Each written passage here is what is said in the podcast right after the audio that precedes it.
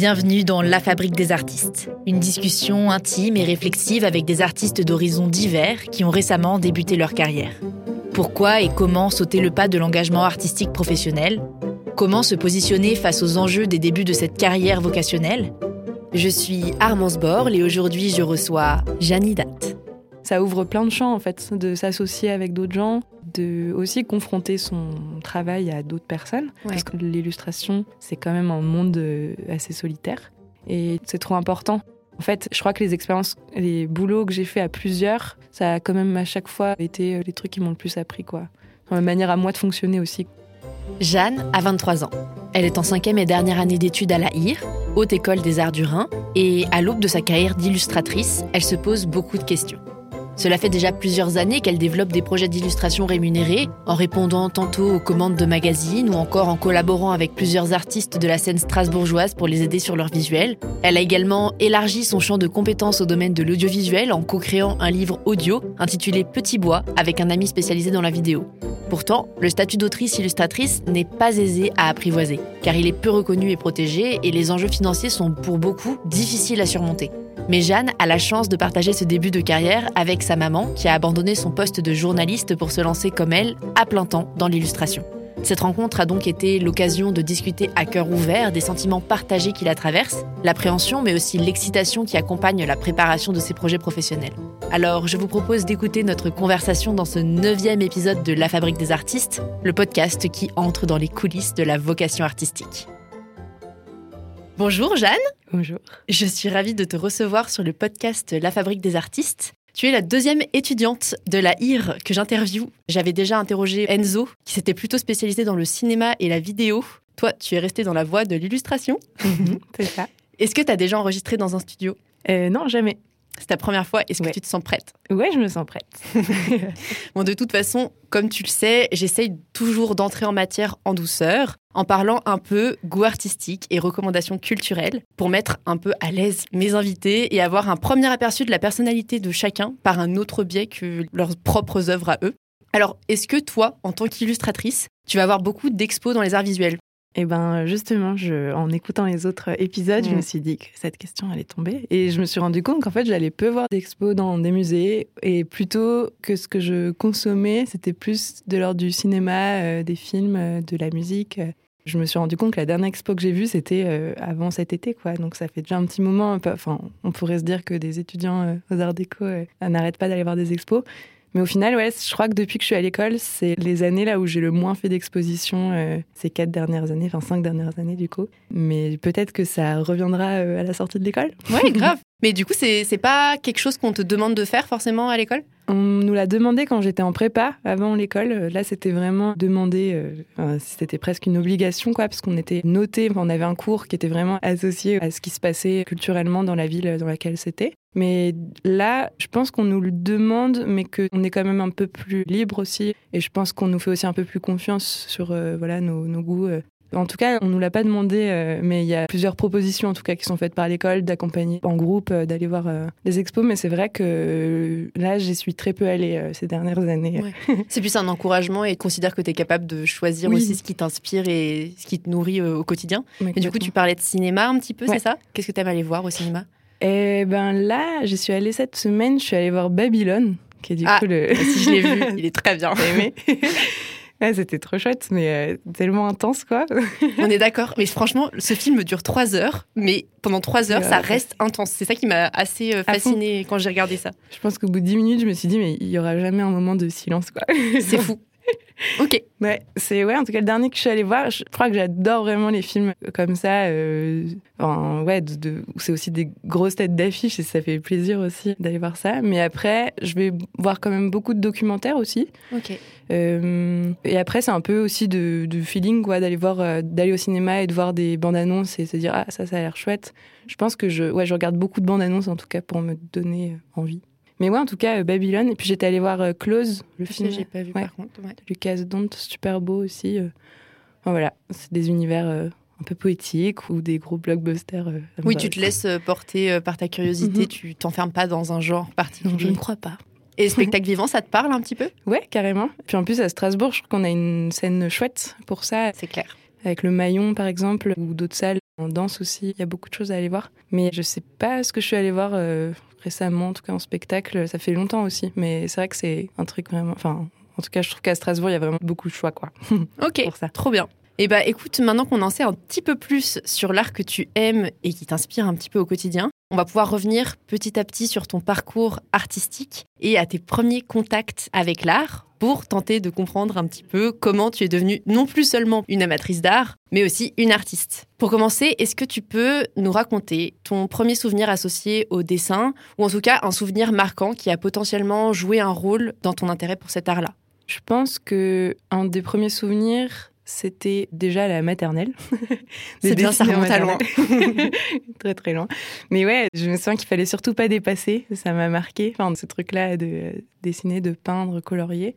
Et puis après, je dessinais, enfin, ce que ma mère m'a raconté, c'est que je dessinais beaucoup à côté d'elle, euh, vu que ma mère dessine et dessinait. J'étais souvent avec elle pendant qu'elle dessinait, et je crois que c'est ouais, un souvenir quand même assez fort, euh, voilà, qui a marqué quand même mon enfance. Enfin, j'ai pas beaucoup de souvenirs de ces moments-là, mais en tout cas, elle me les raconte comme euh, que c'était quand même récurrent, quoi, et que je l'accompagnais beaucoup quand elle dessinait. Et après, d'autres souvenirs, c'est aussi les BD de mon père. Enfin, en tout cas, toute sa collection de bandes dessinées qui était quand même assez conséquente. Et ouais, c'est là que j'ai découvert euh, plein de gros noms, quoi, mais euh, qui, pour moi, c'était juste des dessins, et parce que j'étais très petite aussi, ça c'était assez marquant, quoi. Tu penses que ton intérêt un petit peu pour la bande dessinée, justement, c'est venu Ah de ouais. là, de cette Ouais, découverte-là? complètement, ouais. ouais. Ouais, parce qu'on avait, on regardait peu la télé, on avait une télé, mais on regardait que des cassettes euh, ou des dessins animés ou des films dessus. Mais c'était un moyen de s'évader, parce qu'en fait, cette bibliothèque était accessible, euh, c'était dans le salon, et c'était euh, de tous les genres, quoi. De la BD plus enfantine, plus pour adultes, pour ados. il y avait un peu de tout, et du coup, on avait accès à certaines bandes dessinées, ce qui était chouette, quoi. Du coup, j'ai pu beaucoup lire quand j'étais petite des BD, quoi, de mon père ou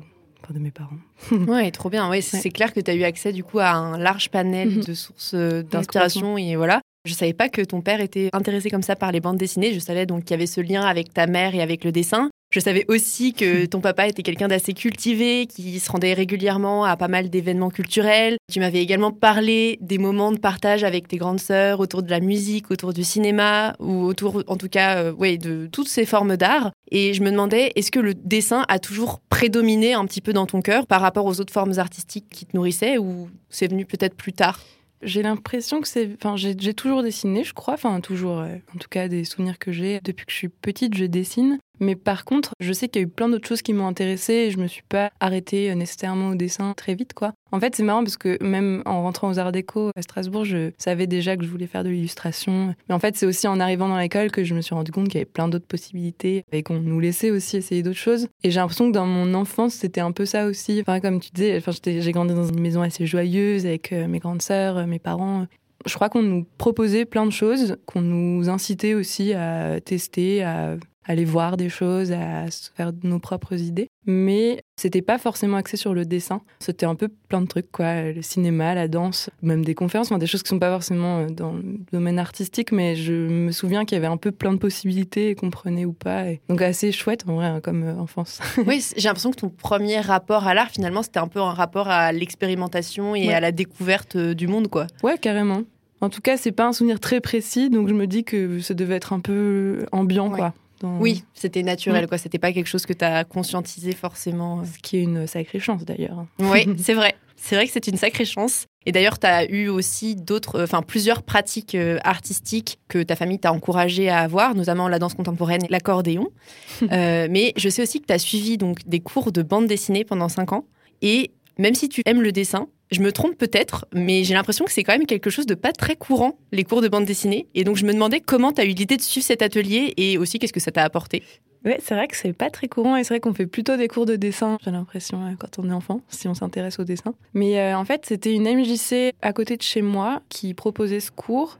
Et ouais, c'est vrai que c'est étonnant parce que je crois que je l'ai jamais revu ailleurs. Enfin, j'ai jamais trop revu de cours de BD parce que là, c'était vraiment plus axé sur la narration. Sur comment est-ce qu'on raconte les histoires. C'était pour ados, quoi. Enfin, on était, je dis on parce que j'étais avec une de mes amies, on a suivi ce cours, je sais pas, peut-être à nos 11 ans jusqu'à 14 ou 15 ans. C'était vraiment plutôt axé sur la narration et du coup, on avait l'habitude, nous, de fonctionner en, on dessine chacune une case et puis ça a créé une histoire et au final, on avait des longues BD comme ça. Mais c'était pas tant finalement un cours, enfin, c'était plutôt aussi un lieu où on pouvait aller, où il y avait ces deux profs qui étaient auteurs, illustrateurs, qui nous ont beaucoup accompagnés, au final, qui ont même continué à nous suivre après ces cours-là. Au final, j'ai l'impression d'avoir gagné un peu de temps après quand je suis arrivée en illustration à Strasbourg et même quand j'étais en prépa, d'avoir l'impression d'avoir déjà eu des petites notions et de les avoir eues tôt. Et du coup, je pense pas que ça m'ait apporté plus forcément que les autres, mais c'était juste un moyen d'arriver à d'autres choses. Enfin, j'ai l'impression que ça m'a quand même donné des petites bases qui m'ont pas mal servi après dans ma manière de raconter les histoires. Et parce qu'aussi, c'était avec des gens qui faisaient vraiment ça dans la vraie vie. Ils étaient vraiment auteurs et illustrateurs, le duo qui nous apprenait tout ça. Donc en fait, ils avaient des réponses aussi à des questions qu'on se posait déjà. C'était cool, quoi. Ce qui est hyper intéressant, je pense que c'est que c'était une approche plutôt libre et pas forcément technique. Et mhm. aussi, ça complétait peut-être tes compétences en dessin que tu avais déjà acquises avec le temps en pratiquant un petit peu. Là, c'était plus axé sur la narration. Et c'est ce qui est aussi une part importante du métier d'illustrateur. Et ah même euh, quand on devient artiste, c'est cette part de création qui te différencie mhm. euh, des autres. À l'école, tu apprends justement la mhm. technique. Et c'est vrai que c'est intéressant d'apprendre, d'être confronté en fait une première fois à la BD avec cette approche-là, avec ce regard-là. Ouais, carrément. Et je sais aussi que tu as eu la chance d'intégrer donc un lycée qui proposait une vraie spécialisation en art plastique, ce qui t'a donné accès à une fameuse salle de photographie dans laquelle tu pouvais expérimenter et créer librement avec une très bonne amie à toi dont tu as déjà parlé. Qu'est-ce que tu retiens de ces années de liberté? Et je serais vraiment curieuse de savoir un petit peu ce que vous créiez, si tu as un peu des souvenirs de, de création particulière. Et bah ouais, effectivement, euh, j'ai, moi en fait j'ai changé de lycée, donc j'étais au début dans un lycée qui proposait quand même une option art plastique, mais qui était un peu faible. Enfin, c'était pas une, vraie option de 6 heures. Enfin, il me semble que du coup c'était 6 heures, je crois qu'on avait. C'est pas mal, hein Ouais, mais dans le premier lycée, ça devait être genre 2 ou 3 heures par semaine. C'est ce qui est le plus ouais, c'est ça. Ouais. Et en fait, du coup, cette amie et d'autres amis étaient dans un autre lycée de Nancy, donc parce que j'ai grandi à Nancy. Et dans ce lycée-là, donc il y avait une vraie option, et puis il y avait aussi une option cinéma, donc j'avais réussi à avoir un peu des deux, enfin faire une option euh, légère, une option lourde, il me semble, ça s'appelle. Et du coup, on avait accès à cette pièce qui était un labo photo euh, avec tout pour développer nos photos. C'était tout petit, je pense que ça faisait genre 6 mètres carrés. Ah oui, c'est vraiment minuscule. Peut-être 7. Mais ouais, c'était vraiment très petit. Et on y avait accès alors qu'elle avait été fermée pendant assez longtemps. Et du coup, on avait l'impression d'être un peu les élus du lycée. Et euh, en gros, on avait euh, notre prof nous avait donné les clés de ce studio photo et on y passait beaucoup de temps. Je me sens qu'on parfois on n'allait pas en cours juste pour rester dans ce labo photo. Parce que c'était un lieu trop chouette qui était à la fois dans le lycée et en même temps bah, qui semblait presque en dehors. Ouais, dans une bulle euh, un peu précieuse. Puis d'avoir les clés aussi, enfin, c'était assez fort euh, de sens quoi, euh, pour nous. Et du coup, qu'est-ce qu'on y faisait? Eh ben, On imprimait des photos, je me souviens, sur nos téléphones. On mettait nos photos de téléphone en négatif et après on les faisait s'imprimer sur le papier photo et après on tirait nos photos. Mais du coup, c'était des toutes petites photos taille, taille d'écran de téléphone. quoi. Je crois qu'il y avait même des pellicules d'appareils photo qui étaient déjà dans le lycée depuis des années, donc on réimprimait des photos sûrement d'anciens élèves. Mais c'était des moments vraiment chouettes. En fait, c'était aussi de l'expérimentation. Au final, on testait des trucs, on dessinait sur les pellicules. Donc ouais, c'était super cool. On avait un super espace dans ce lycée pour créer des choses. Complètement. En plus, euh, si tu me dis que tu avais accès aux anciennes pellicules, j'imagine qu'il y a un peu un côté trésor où tu hmm. découvres euh, les créations d'autres personnes et tu leur redonnes vie un petit peu d'une certaine manière. Complètement, ouais. ouais. Puis vu que justement cette pièce avait été fermée pendant longtemps, c'était vraiment une espèce de trésor, ouais. Même les produits étaient très vieux, ça sentait pas très bon. C'est fou en vrai. Et vous étiez les seuls à accéder à ça ou il y avait quand même toute une classe? Non, c'était vraiment. Euh, en fait, du coup, on avait créé un club de photos avec Anouk, donc cette amie. Mais je crois que le club a pas vraiment marché. j'ai plus beaucoup de souvenirs. Mais par contre, je me souviens qu'on c'était un peu une excuse pour faire venir nos copains pour passer à la cantine en premier. Ah oui, on l'a tous fait ça. donc je crois qu'on se retrouvait à vraiment être beaucoup dans cette toute petite pièce, mais à pas faire grand chose, peut-être à discuter, écouter de la musique. Mais c'était quand même un peu un lieu de liberté et du coup associé aussi à la photo et à cette découverte là. Trop bien. Après le lycée, tu t'es tout de suite lancé dans une prépa artistique à Lyon, cette fois-ci. C'était ton premier choix. Est-ce que cet accès à l'option d'art au lycée a été déterminant pour tes choix d'orientation? Complètement, mais c'était pas mon premier choix en fait. Enfin, ah, c'était mon premier choix, mais j'avais quand même passé le concours des beaux-arts à Nancy. Ah oui, ok. Avec cette même amie. Et euh, en fait, on s'est rendu compte qu'on voulait surtout pas rester à Nancy, mais c'était après, euh, après les résultats du concours. Et on a vu ce truc-là pour Lyon. Et ouais, là, effectivement, bah, du coup, c'était quand même un peu le premier choix. Mais je pense que ouais, parce que déjà, euh, la prof qu'on avait était super et elle n'avait pas trop de tabou sur plein de questions qu'on aurait pu se poser un peu plus tard. Enfin, c'était assez transparent, quoi. Elle était assez transparente. Et en plus, elle avait aussi, je crois, une production artistique, quoi. Enfin, elle n'était pas que... parce qu'elle enseignait surtout la théorie, en fait. Par contre, je pense que ça m'a vachement donné envie déjà d'avoir un espèce de cadre, de dire vu qu'on avait six heures d'options au lycée, bah c'était quand même un cadre euh, à tenir et en fait du coup on savait aussi qu'on allait pouvoir suivre, enfin subir, j'allais dire euh, survivre à un, un lapsus marrant, mais survivre à une prépa quoi, une année de prépa. Et en même temps, ça donnait trop envie aussi parce que euh, je crois que je savais déjà que je voulais entrer aux Arts Déco. Enfin, c'était un peu le, goal ultime, le, rêve.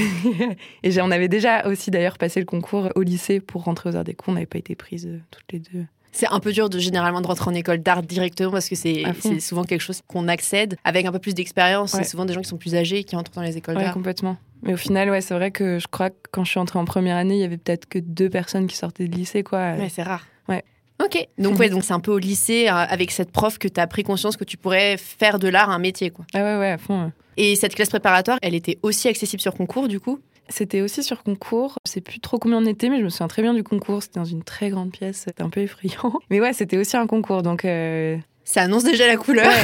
Ouais, à fond, ouais. Et tu te souviens un petit peu des épreuves C'était quoi? Alors, on avait eu un livre à lire de Nathalie Quintane. D'ailleurs, euh, c'était chouette de lire ça. Et c'était une épreuve autour de ce livre, un peu de culture G. Euh, ouais, théorie. ouais, théorie. On avait aussi une épreuve d'anglais. Alors ça, c'est pareil pour les écoles d'art. Il y a eu à chaque fois une épreuve d'anglais dans tous les concours que j'ai passés. Et je crois que c'est plutôt pour te mettre dans des groupes différents par rapport aux cours que tu vas avoir en fonction du niveau d'anglais. Bon, voilà. Et après, il y avait une épreuve plastique, donc je me souviens plus. J'ai plutôt les souvenirs des concours que j'ai passés après la prépa, mais celui de la prépa, il me semble qu'il y avait quand même une, euh, il y avait quand même une épreuve euh, plastique. J'ai plus du tout de souvenir de quoi c'était. Euh.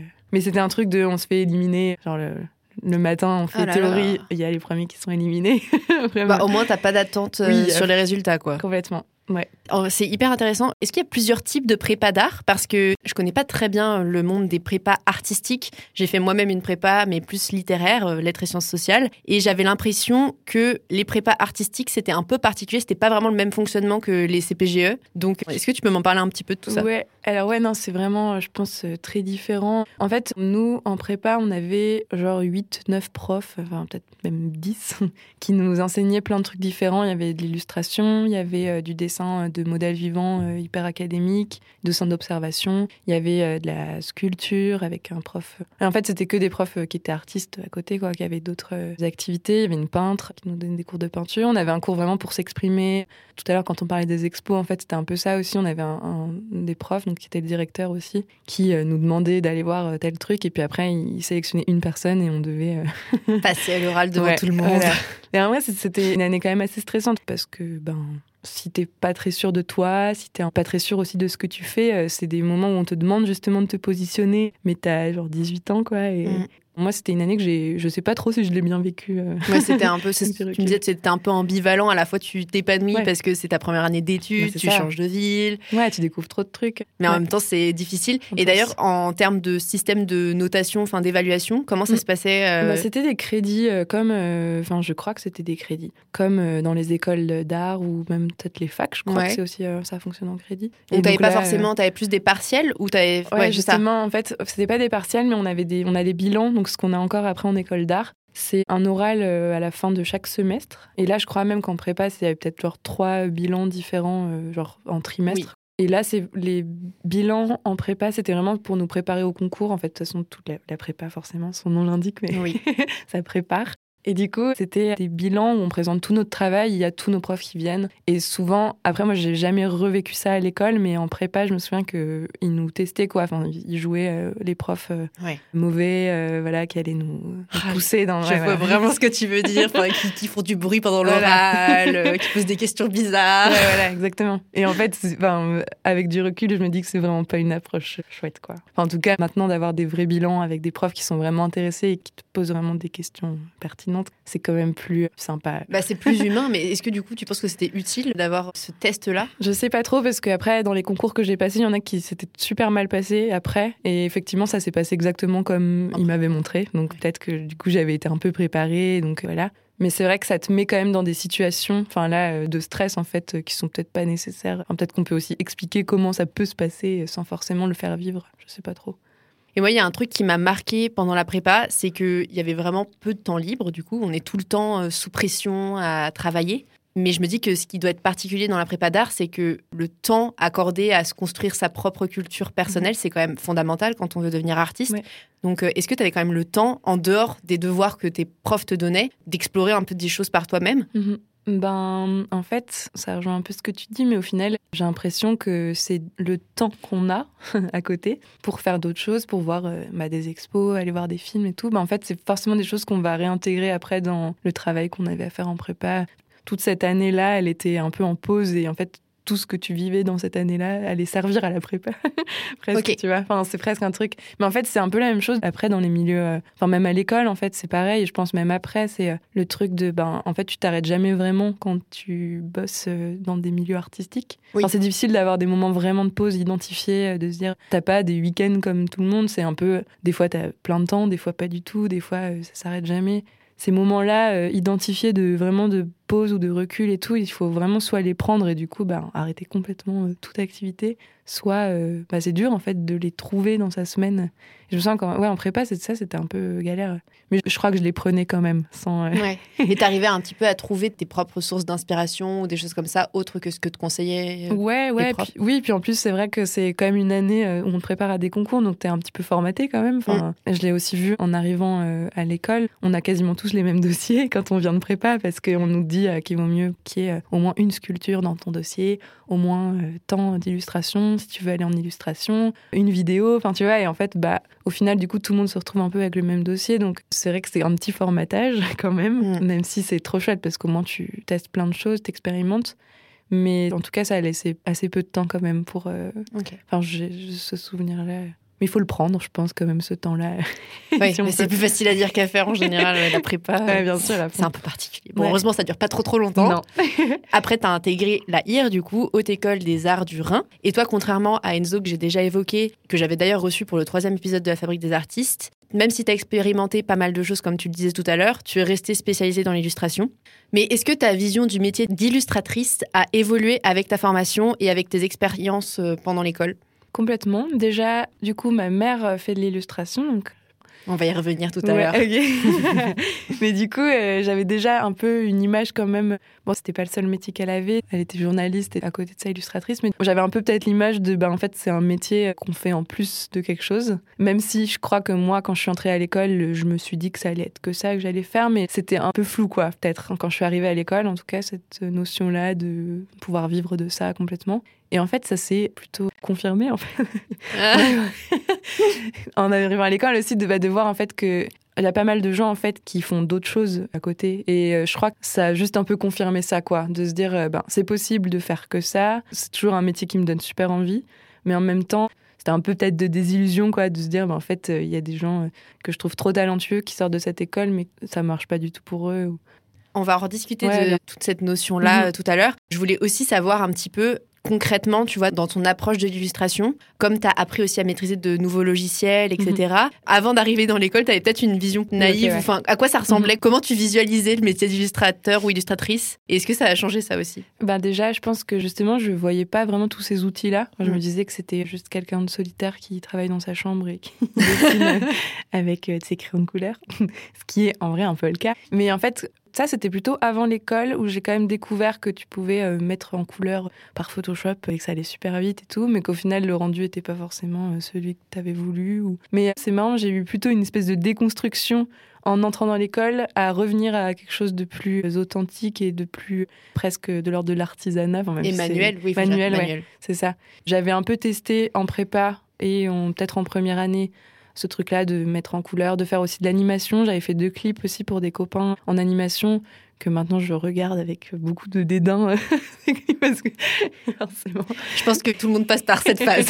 oui, bien sûr, mais mais euh, du coup, ouais, j'ai l'impression que cette période-là est peut-être un peu finie pour moi, mais c'est très bien. Mais ça peut. Enfin, après, c'est toujours en fait, il faut les voir vraiment comme des outils, je crois. Et après, il y a des gens vraiment qui utilisent ça comme euh, vraiment le, je sais pas, l'essence de leur travail, mais mais en tout cas, moi, j'ai l'impression que j'ai découvert en rentrant à l'école qu'en fait, c'était pas euh, has-been de dessiner.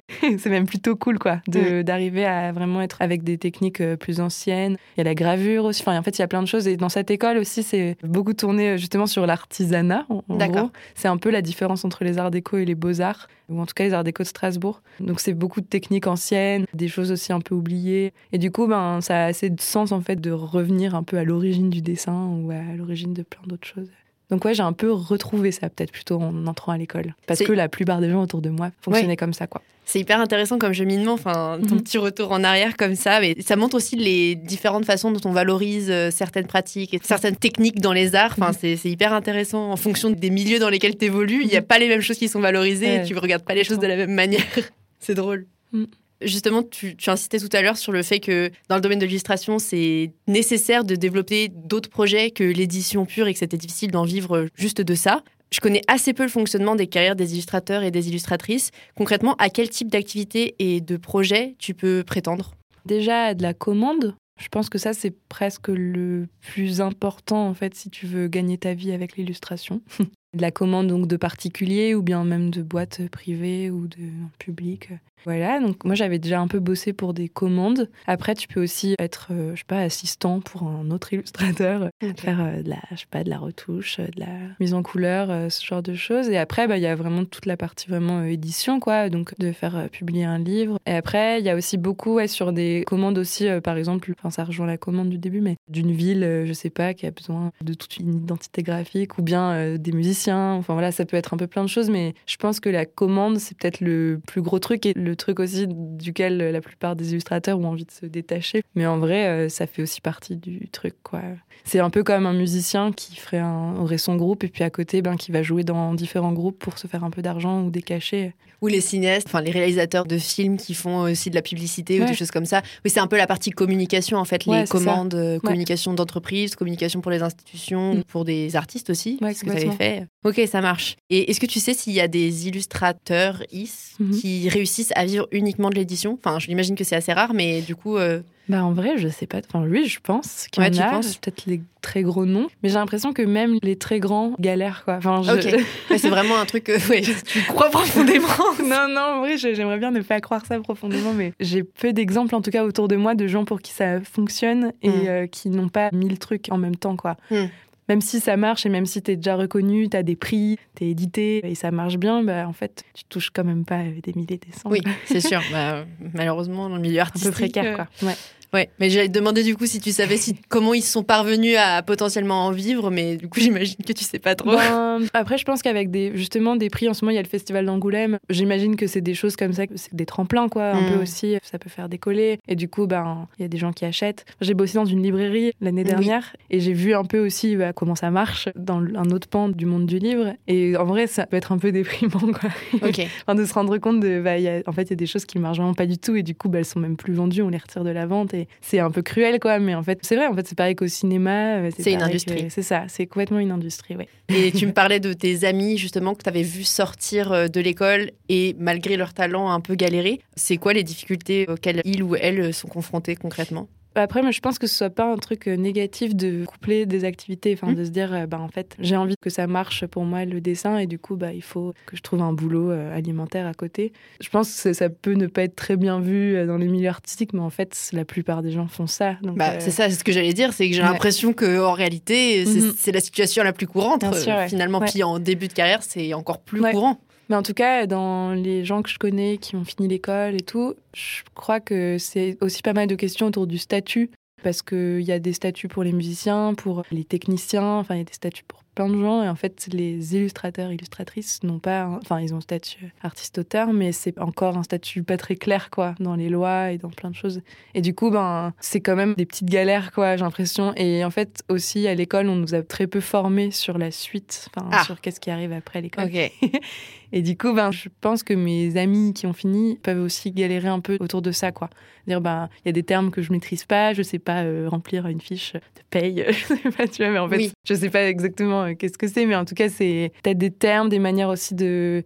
Il faut beaucoup pour facturer quelque chose à quelqu'un. Il faut beaucoup négocier aussi, et c'est des choses qu'on n'apprend pas forcément, en fait. Euh, trouver ses propres prix. Tout ça, je pense que c'est des trucs qui peuvent poser un peu problème à la sortie de l'école.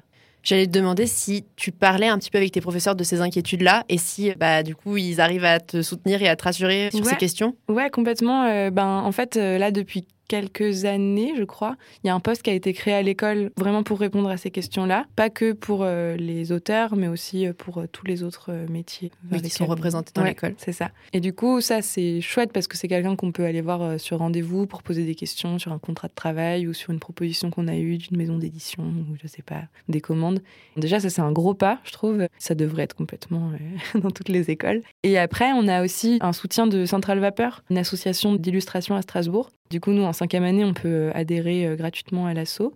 Et en gros, on est euh, dans une chaîne de discussion, un forum entre illustrateurs qui se posent des questions sur, bah, je sais pas, là, j'ai reçu ça, est-ce que ça vous semble correct que la maison d'édition me demande tant, machin. Du coup, on lit pas forcément. Enfin, moi, du coup, je reçois des mails tous les jours de ça. Je les lis pas forcément en entier, mais au moins, c'est des termes auxquels je suis un peu familiarisée avant de sortir de l'école. Je sais aussi qu'il y a des personnes qui sont ressources, quoi, que je peux me tourner vers elles. Ça, c'est vraiment chouette. Et l'assaut, et c'est des anciens de l'école qui l'ont créé, je crois. Je veux pas dire de bêtises, mais, mais en tout cas, c'est super d'avoir ce truc-là euh, qui nous épaule quand même. Oui, c'est un peu un cercle de mentors ou de soutien, en tout cas, que tu sais que c'est là et que si jamais tu as un problème, tu peux poser la question. Puis c'est le propre quand même de Strasbourg aussi, parce qu'il y a un milieu de l'illustration qui est très fort. Très développé, oui. Ouais, lié à l'école et à tout ça, quoi. Et donc, à l'école, tu considères que tu n'as pas forcément euh, appris à. Enfin, tu as plus appris à créer des projets, mais plus qu'à les vendre ou à essayer de créer des opportunités pour ta carrière? Ouais, c'est une question qu'on repousse tous un peu, j'ai l'impression. On attend un peu le dernier moment pour euh, se questionner là-dessus. C'est peut-être un peu du déni, je sais pas, mais. Et après, c'est aussi à quel point tu as été confronté à bosser pendant que tu es à l'école aussi, à bosser avec d'autres personnes. Moi, je crois que j'ai eu quand même la chance de commencer assez tôt à faire des petits boulots de commande, ce qui n'est pas le cas, je pense, de tous ceux qui sont, euh, celles qui sont dans ma classe, ou pas forcément dans ma classe, mais en illustration ou à l'école en général. Mais ça, je, pense que c'est super important, quoi. Enfin, bah, de... Complètement, oui. Ouais, c'est ça. Et au moins de faire ces erreurs-là pendant que tu es encore étudiant et qu'après, euh, quand tu sors, euh, c'est bon, quoi. enfin, c'est bon, mais... C'est sûr. Et justement, j'allais te dire, malgré toutes ces inquiétudes, ça fait déjà plusieurs années que tu développes des projets d'illustration qui sont rémunérés. Donc, tu m'avais parlé, il me semble, de ton ancien professeur de BD qui t'a permis d'avoir justement les contacts pour avoir des commandes avec des magazines, avec des particuliers. Tu as également collaboré avec plusieurs artistes comme L'Aventure, que j'avais mhm. interviewé dans le premier épisode de la Fabrique des artistes, pour illustrer ses affiches vendues lors des concerts. Tu as même réussi à participer à des projets un peu hybrides qui ouvrent un peu ton champ de compétences hors de l'illustration même pour ton DNA, ton diplôme national d'art, où tu as créé un livre audio avec un ami spécialisé dans la vidéo. Donc euh, c'est quand même un début de carrière hyper encourageant. Hein. Bah, euh, j'espère.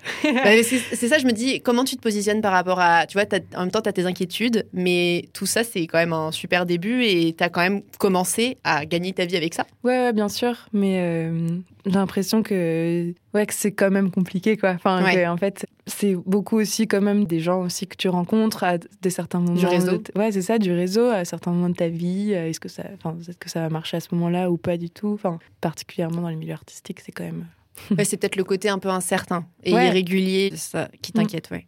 J'avais aussi envie de parler de ton identité artistique. Mhm. Je sais que tu as développé quand même une identité qui était assez propre, même si tu es encore en train de la modeler. Tu es aussi un peu entre les illustrations poétiques, inspirées de paysages lunaires, impressionnants, et en même temps l'humour qui vient un peu de la BD. Est-ce que tu arrives à toujours intégrer cette identité à tes projets, même euh, quand c'est des commandes assez particulières? Ou est-ce qu'au contraire, peut-être même que c'est pas forcément un objectif et t'aimes bien changer un peu les styles pour des projets uniques? Je crois que j'aimerais bien réussir à changer un peu, mais il y a des motifs ou des choses qui reviennent tout le temps dans ce que je fais. Mais peut-être que des fois, il faut beaucoup le faire pour qu'après, on soit un peu écœuré. je te lasse. Mais en tout cas, pour les travaux de commande, enfin là par exemple, je dois faire une affiche pour un festival et j'ai commencé des trucs et en fait, je me rends compte qu'il y a des choses que je dessine qui n'ont du coup aucun rapport avec le festival en question. Ok.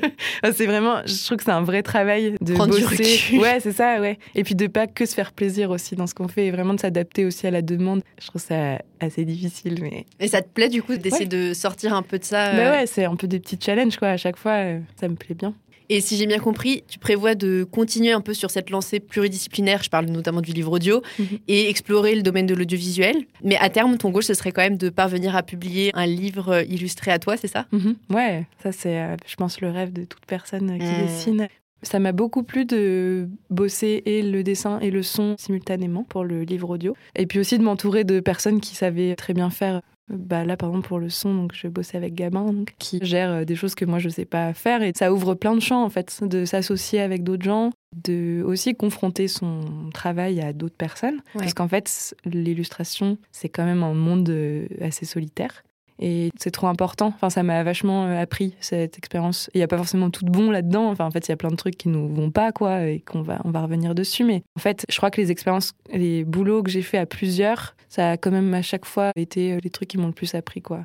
Enfin, ma manière à moi de fonctionner aussi. Mais c'est vrai que finalement, mener ces projets qui sont pas purement de l'illustration, qui sont Mhm. un peu hybrides, ça te permet de faire des projets plus collectifs Ouais, à fond. qui changent un petit peu l'illustration. Et ça m'amène à me demander, est-ce que idéalement, tu vois, s'il n'y avait pas toutes les contraintes financières, etc., tu aimerais pouvoir vivre uniquement vraiment de l'illustration pure, de l'édition, etc., ou est-ce que tu prends vraiment plaisir à diversifier ces activités et... Je crois que je prends plus de plaisir à faire plein d'autres Ouais, choses aussi. Et aussi parce que je sais pas si euh, le dessin, ça va être euh, toute ma vie. Enfin, j'arrive assez facilement à me dire que je vais avoir plein d'autres activités dans ma vie. Donc, je crois que j'ai envie quand même de multiplier les activités. Oui, c'est pas juste une contrainte. Non, non, non, moi vraiment pas. Non, heureusement que c'est pas juste une contrainte, enfin que c'est aussi un vrai choix, quoi. Mais en fait, ça me plaît, euh, ça me plaît beaucoup, ouais, de bosser avec d'autres personnes et puis de, de mélanger euh, plein de choses. C'est super riche, en fait, je pense. En parlant de bosser avec d'autres personnes, je vais revenir à ta maman quand même, qui est dans l'illustration aussi et avec qui tu travailles un petit peu de temps en temps. En général, je demande toujours aux artistes que je reçois comment leurs familles ont réagi lorsqu'ils ont fait le choix de s'engager dans une carrière artistique.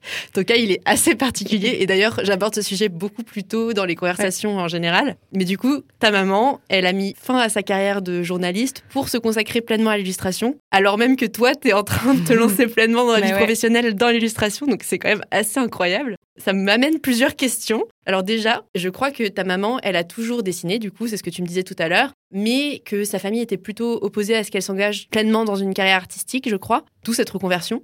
Pour ce qui est de tes choix d'orientation, j'imagine qu'elle t'a encouragé à suivre tes envies et tes rêves. Ouais, complètement. Et même euh, par rapport, par exemple, à l'école, euh, aux arts déco, je pense que pour elle, c'était un rêve, quoi.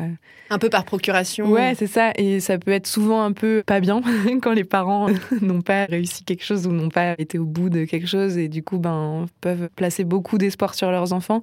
Pour le coup, je crois pas que c'était trop le cas. Ou en tout cas, si des fois euh, je ressens ça, euh, je peux lui dire quoi. Enfin, elle a très bien conscience aussi que c'est mon choix, ma vie, ouais, bien sûr. Mais c'est sûr que mon choix a dû être sûrement un peu euh, induit, quoi. Et Ça, j'en suis. Au début, j'étais genre non, non, non, non, pas du tout. C'est pas du tout parce que ma mère dessine que je dessine, mais en vrai, euh, il y a vraiment un lien. Fort, oui, quoi, après, tu vois, elle aurait aussi pu réagir. Alors bon, dans le cas de ta maman, j'avais pas compris qu'elle était déjà un peu dans l'illustration en parallèle du journalisme. Ouais. Mais euh, c'est vrai que si jamais elle avait pas pu faire de l'illustration, elle aurait aussi pu se dire, ah bah non, je veux pas que ma fille fasse. Ouais, sûr. euh, Oui, oui, complètement. Oui, c'est plutôt. euh, ouais, c'est- chouette. mais c'est cool.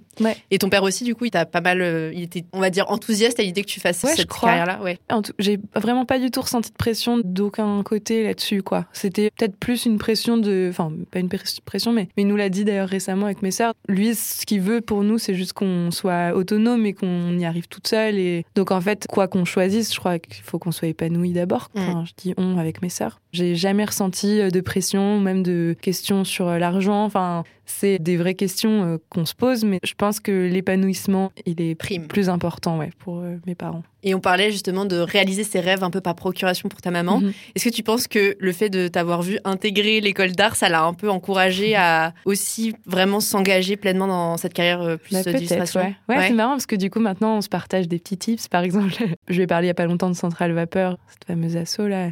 Et du coup, direct, elle s'est inscrite dessus. Enfin, c'est marrant, quoi. Au final, c'est chouette, en fait, on peut partager des choses. On a une nouvelle relation associée à tout ça. Et tu discutes avec elle de toutes tes inquiétudes sur les questions financières et pas trop en vrai, non. Mais en même temps, on se partage quand même beaucoup de. Vu qu'elle, elle bosse pour des grosses maisons d'édition là euh, depuis peu de temps. Enfin, là, en tout cas, en ce moment, je fais la couleur pour elle, pour une maison d'édition. Et bah, des fois, voilà, elle me partage quand même un peu, elle, plutôt presque des inquiétudes, machin. Est-ce elle me demande est-ce que toi, euh, t'as appris ça à l'école? C'est rigolo, en fait, c'est un peu un espèce d'échange. Euh, elle te demande des conseils. Ouais, puis elle me demande souvent des conseils aussi sur ce qu'elle fait. Enfin, elle m'envoie souvent ses dessins et pour les couleurs, pour des choses je pense qu'elle admire un peu aussi le truc euh, de l'école, euh, voilà, d'avoir été. Mais en fait, elle, elle a pas fait d'école, mais elle arrive à un niveau trop bien, tu vois. Enfin, elle fait plein de choses en fait. Donc, c'est aussi assez cool d'avoir euh, un exemple comme ça pour moi de quelqu'un, de ma mère, mais qui est pas passé par une école, mais au final qui réussit très bien et qui a aussi su arrêter un autre boulot qui lui rapportait de l'argent. C'est super courageux. ouais, à fond. Puis sur le tard, quoi. Donc. Et ça va, du coup, elle arrive à gagner sa vie avec ça aussi je crois qu'elle a des compléments en tout cas, mais je crois que ça va. Ok, trop cool. Et bah pour finir cette partie sur les enjeux des débuts de carrière, j'ai envie qu'on réfléchisse ensemble au statut d'artiste que tu as déjà évoqué tout à l'heure parce que c'est un peu particulier pour le monde de l'illustration. Le terme d'artiste, je sais qu'il n'est pas toujours accepté par les personnes que je reçois sur le podcast. Mhm. Est-ce que toi, tu te considères comme une artiste? Et si oui, depuis quand? Je crois pas que je pose ce mot. Mais en fait, c'est peut-être un peu associé à l'image qu'on se fait autour de ce mot. oui qui est souvent assez péjorative. Mais par contre, je l'associerais avec un autre mot, genre artiste-auteur. tout à l'heure, je disais ça, artiste plasticien, enfin artiste musicien, je sais pas. Mais j'ai l'impression que juste artiste, ça peut vouloir dire beaucoup de choses. Après, moi, je l'utilise pas trop, en tout cas pour parler de moi, mais ça me dérange pas qu'on dise ça du tout. Mais je le trouve des fois un peu prétentieux, des fois un peu, euh, ouais, un peu négatif, quoi. Mais en vrai, il est aussi à revendiquer, je crois. Enfin, je comprends aussi qu'on le revendique et qu'on le porte fièrement, mais c'est peut-être pas encore mon cas et peut-être juste un truc d'assurance aussi, peut-être. Donc ce serait plutôt artiste-auteur que, ouais, je pense. que tu revendiquerais? Ouais, illustratrice, autrice, je dirais. Et pour nos auditeurs qui hésiteraient éventuellement à faire de leur passion un projet professionnel, quel aurait été le conseil que tu aurais aimé entendre avant de t'engager dans cette carrière-là? Surtout que comme c'est des questions que tu te poses aussi, euh, ces questions financières. Ouais. Eh ben, bah, ce serait peut-être pas tant, enfin, pour changer un peu de ce que j'ai dit, je peux pas parler forcément du côté financier, mais mhm. peut-être plutôt de, de, travailler avec des copains. Parce qu'en fait, euh, c'est une vraie question, ça, quand tu fais du dessin ou autre chose. On va quand même souvent te demander, enfin, les copains vont souvent te demander de participer, de faire des choses avec eux. Et c'est souvent des choses qui sont pas rémunérées. Ça, je, l'ai beaucoup fait et je le comprends complètement. Et en fait, ça m'a trop appris plein de choses aussi. Mais il y a quand même des limites à ça. Et en fait, on peut facilement tomber dans le travail gratuit quand on est illustrateur ou euh, qu'on fait euh, d'autres choses. Donc ouais, c'est un peu peut-être une vigilance quoi là-dessus, de se dire bah arriver à poser vite ses limites, à poser vite des prix aussi sur ce qu'on fait. Je sais que c'est super dur, mais enfin, moi j'arrive pas encore complètement à le faire. Mais mais c'est que ces questions-là soient quand même un peu déjà là. De se dire, c'est pas parce que je connais ces personnes-là qu'en fait, mon travail a moins de valeur. En fait, si euh, quelqu'un de complètement inconnu me demandait de faire ça, euh, je demanderais plus, quoi. après, c'est vraiment du cas par cas. Des fois, c'est aussi bosser avec des gens qui n'ont pas du tout les moyens. Faut toujours un peu s'adapter. Mais euh, c'est vrai qu'on se permettrait pas de demander à, je sais pas, un mec qui pose des fenêtres.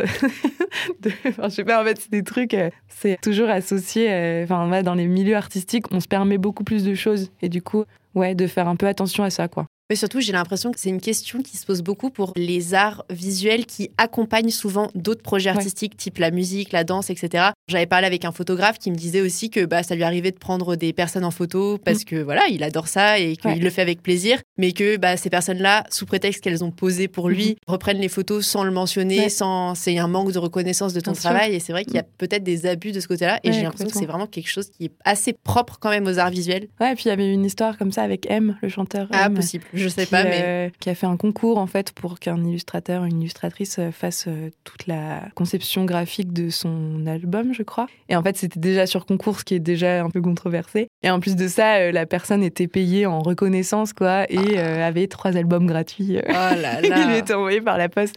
En fait, c'est des trucs, tu te dis, bah maintenant, ça a plus trop sa place, quoi, ce genre de.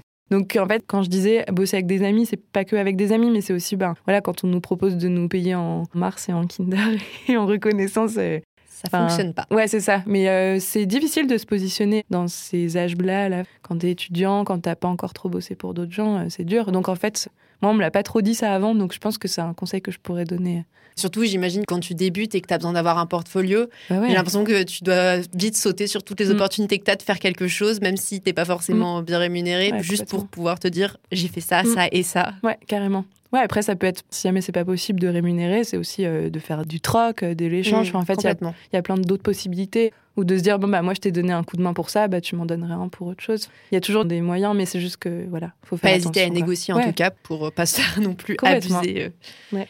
donc, après cette belle discussion sur ton parcours, je te propose qu'on parle un petit peu de tes projets en eux-mêmes. Comment tu décrirais ton approche artistique en cinq mots? C'est toujours difficile, je sais. Cinq mots. Alors, je dirais peut-être euh, nostalgique, mhm. mélancolique, c'est un peu similaire, mais euh, je pense que ça peut se ressentir. Décalé. le mot décalé est un peu nul, mais. Moi, j'aime bien. ça voit un peu l'humour, justement, et à la BD, ça me fait penser à ça. Coloré et hum, onirique. Ok. Mm. tu veux un tout petit peu en parler? Bon, ouais. C'est juste que je pense que dans les dessins que je fais là récemment, c'était souvent les mêmes. Enfin, je dis décalé, onirique et tout parce que j'aime bien représenter des scènes de choses qu'on verrait pas trop dans la vraie vie, mais en même temps qui sont assez douces et qui peuvent être des fois un peu angoissantes. ça n'a aucun. Douce et angoissant. Doux et angoissant. non, ça marche pas du tout ce que je viens de dire. non, mais euh, ouais, en tout cas, euh, je me plais assez à dessiner des choses, soit de personnages euh, qui sont un peu perdus dans un truc plus grand qu'eux, une espèce d'immensité. J'aime bien dessiner les montagnes, les fleurs de montagne, les refuges, tout ça. Et aussi des personnages ou des animaux errants qui sont dans ces décors. Et en même temps, si je peux rajouter de l'humour, je le fais avec plaisir.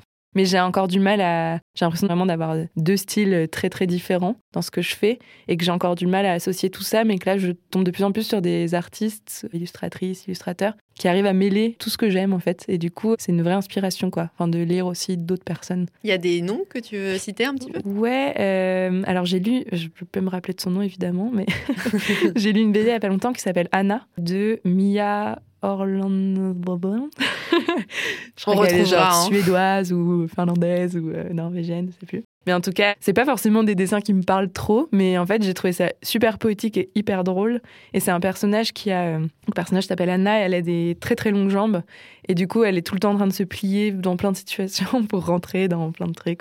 Et elle est très très grande. Et enfin, c'est drôle, ouais. Et en même temps, c'est très beau. Donc en fait, j'ai l'impression que quand j'étais petite, par exemple, je lisais soit des BD marrantes, soit des BD super poétiques. Et du coup, j'avais pas vraiment d'entre-deux. Et là, ça se fait de plus en plus, j'ai l'impression. C'est bien, tu trouves peu à peu ton identité encore. Ouais, je pense, complètement. C'est très riche en ce moment ce qui se fait en BD, donc il y a de quoi bien s'inspirer aussi. C'est vrai qu'on en entend, j'ai l'impression, de plus en plus parler et qu'il y a de plus en plus de belles BD, enfin pas juste justement les, BD plus de divertissement, etc. C'est vraiment, il y a de plus en plus de grosses BD très travaillées qui sont mises en avant, j'ai l'impression, dans le grand public. Ouais, il y a l'essor du roman graphique. Ouais, c'est vrai. Mm. Mm. Et actuellement, et pour l'année à venir, je crois que tes principaux projets, c'est le livre audio, du coup, je crois que c'était Petit Bois, c'est ça. Petit Bois, que tu as créé pour ton DNA et que tu continues de faire évoluer. Donc ça, c'est le premier projet. Et je crois que le deuxième gros projet, c'est ta participation au premier numéro de la revue féministe Comme des Garces. Mhm. Est-ce que tu veux parler un peu de ces deux projets? Alors, pour commencer avec le livre audio, euh, en fait, on dit beaucoup qu'on va continuer. C'est l'idée, hein, mais pour le moment, c'est un petit peu en pause. Mais en fait, on l'a adapté pour une lecture à laquelle un copain nous avait invité, vraiment en lecture, quoi. Donc, avec Gabin qui faisait de la musique et moi qui lisais le texte. Et ça, ça nous a vachement plu. Et du coup, on s'est dit que ça pouvait être complètement une forme qui peut s'adapter à plein d'autres formes, en fait. Et c'est vraiment le truc du livre audio, d'ailleurs. Dans le futur, là, je sais pas trop à quoi ça va ressembler. Moi, j'aimerais bien retravailler les illustrations et Gabon aimerait bien retravailler le son. Mais on aimerait bien soit faire une alliance maison d'édition et maison euh, de disques, mais c'est un projet quoi encore. encore Hybride et très stylé, très original. ouais, c'est assez peu courant. C'est original, c'est vrai. Et du coup, il y a comme des garces, ouais, donc qui est une revue donc qui a été initiée par Sarah Ménard, donc une fille de ma classe. C'est une revue féministe. On est 21 euh, illustratrices à avoir participé au premier numéro. Moi, j'aurais quatre pages de BD dedans. C'était assez libre, chacune pouvait euh, décider du nombre de pages qu'elle voulait. Et ça va sortir normalement en mars, je crois, mais c'est assez peu sûr. Enfin, en fait, là, on vient d'avoir euh, tous les fonds euh, pour imprimer la revue. on sait forcément pas exactement quand est-ce que ce sera bon et prêt euh, à envoyer. Mais ouais, du coup, il y a ça. C'est un super projet que Sarah a initié. Et puis là, du coup, moi, le gros projet quand même de cette année, c'est mon projet de diplôme là que je suis en train de commencer. Je ne sais pas encore exactement ce que ça va être, mais en tout cas, euh, ce sera une histoire probablement de montagne et, de Toujours plus de montagne.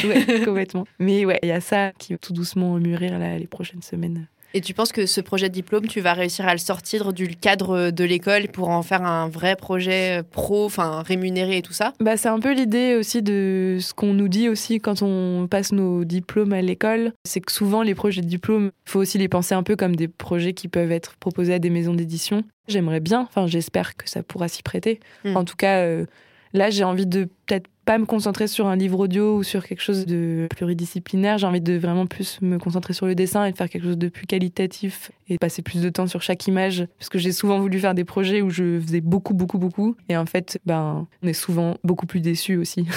Oui. quand on fait plus. Et du coup, ben là, j'aimerais bien me restreindre un peu, mais faire quelque chose de vraiment chouette. Tu donnes vraiment sa place là à l'illustration euh, dans ta carrière qui était plus qu'ici, mhm. plus éparpillée. Mhm. C'est ça, ouais. Trop bien. Eh ben, j'ai hâte de voir tout ça. Je pense que tu donneras toutes les informations euh, sur tes réseaux, que je révérencerai dans les notes du podcast. Trop bien. Et quels autres artistes tu aimerais entendre sur ce podcast en début de carrière? Alors, on va un peu rester dans le cercle des arts déco, probablement, mais. Pas grave, c'est bien aussi. J'ai pensé. Bah, du coup, il y a donc Sarah Ménard, dont je mm. parlais tout à l'heure, qui je pense peut être vraiment très intéressante, qu'elle a aussi fait d'autres choses avant l'école. Et puis, elle a cette cet engagement euh, féministe qui est fort, donc ça c'est inspirant quoi et chouette. Mm. Aussi, euh, je pensais à Luca Filizzetti, qui est un de mes super copains de l'école, qui est en scénographie, lui. Et il est trop rigolo et il fait plein de choses et il fait plein de choses super de ses mains. plein de talents à découvrir. J'essaierai de les contacter euh, dès que possible. Et puis on en arrive enfin à la dernière question du podcast, la question signature, qui est toujours la même. Au regard de tout ce qu'on a déjà évoqué, pour toi, qu'est-ce qui fait qu'on devient artiste? Qu'est-ce qui fait qu'on devient artiste? J'ai l'impression que c'est quand même une sensibilité en tout cas euh, chez toutes les personnes autour de moi qui se destinent à ça ou qui sont déjà là-dedans. C'est des personnes assez sensibles, quoi, enfin, qui en tout cas se questionnent sur le monde, euh, observent aussi beaucoup. Mais qu'est-ce qui fait qu'on le devient? Oui, parce que du coup, ça voudrait dire qu'on le devient vraiment, qu'on ne l'est pas euh, dès le début. C'est pas ah, mon pote, il s'appelle la fabrique des artistes, donc c'est vrai que j'ai une approche un peu sociologique. bah déjà, il y a des choses concrètes, genre euh, des écoles ou bien des formations ou des choses qui peuvent, je pense, amener à ça. Et en même temps, il y a beaucoup de gens qui se lancent en autodidacte. Donc, mais je parlais tout à l'heure d'assurance. Je pense que, genre, moi, peut-être que je me considère aussi pas complètement comme artiste et peut-être par un manque un peu d'assurance encore. C'est encore un peu balbutiant aussi parce que je suis encore étudiante. Donc peut-être je me sens pas encore complètement légitime de me prononcer comme tel. Mm. Mais peut-être qu'il y a quelque chose un peu de l'ordre de l'assurance, euh, d'oser montrer ce qu'on fait aux autres, d'oser communiquer sur ce qu'on fait, je sais pas trop, c'est un peu flou. Hein. Même pour hmm. moi, c'est un peu flou cette question. Oui, c'est une question super difficile à chaque fois. Je sais que je pose cette question, mais bon, ça m'amuse de vous entendre un petit peu euh, réfléchir là-dessus. Non, mais c'est intéressant parce que du coup, chacun pointe du doigt mhm. des choses différentes. Et ouais, donc, si je résume un petit peu, pour toi, ce qui fait qu'on passe le cap un peu du statut d'artiste, ça fait d'abord d'y croire au final, de croire en soi et en tout son travail. Ouais, c'est ça. Oui, c'est vrai que sans y croire, ça n'a pas trop peut-être pas trop de sens. C'est la première étape, on va dire. Ouais, c'est vrai. Trop cool. Bah, merci beaucoup pour cette réponse euh, floue, mais très intéressante. écoute. je sais pas à combien de pourcents j'ai été floue, mais. Non, non, en vrai, c'était très, très cool. C'était très bien comme réponse. Et c'est intéressant parce que chaque réponse est différente, mais il y a toujours quand même des choses qui reviennent, euh, notamment ce regard sur le monde, cette mhm. sensibilité. Et c'est vrai que l'idée d'oser aussi était déjà mhm. apparue dans un des épisodes avant. Donc, c'est vraiment intéressant. À chaque fois, vous avez votre propre façon de formuler les choses, mais il y a quand même des petits détails qui se recoupent. Et c'est pour ça que c'est intéressant de reposer la question à chaque fois. T'as bien raison, c'est une super question. Et bah, merci beaucoup. Merci à toi. Ça m'a fait vraiment très très plaisir d'échanger avec toi. Pareil. Donc euh, franchement, et puis je t'encourage vraiment à croire en toi parce que tu fais un super travail, très inspirant. Je te souhaite le meilleur pour la suite, pour l'année prochaine aussi, qui va être euh, assez charnière. Grave. Mais, euh, mais voilà, quoi. Ta carrière, pour moi, elle a déjà commencé. Hein. je suis sur l'autoroute du, du fan. Allez. à bientôt. Oui, à bientôt. Merci à Jeanne d'avoir partagé son parcours et ses questionnements artistiques avec moi. Et merci à vous d'avoir écouté cet épisode de La Fabrique des artistes jusqu'au bout. J'espère que cette conversation vous a inspiré et si c'est le cas, vous pouvez nous le faire savoir en partageant une story ou un post Instagram en nous taguant janidat et artisticmans pour que l'on puisse vous remercier et interagir avec vous. Vous pouvez également noter le podcast et vous y abonner sur Spotify et autres plateformes d'écoute pour accéder facilement aux nombreux épisodes qui vont suivre. Je vous dis donc à très vite pour une nouvelle rencontre artistique avec la Fabrique des artistes.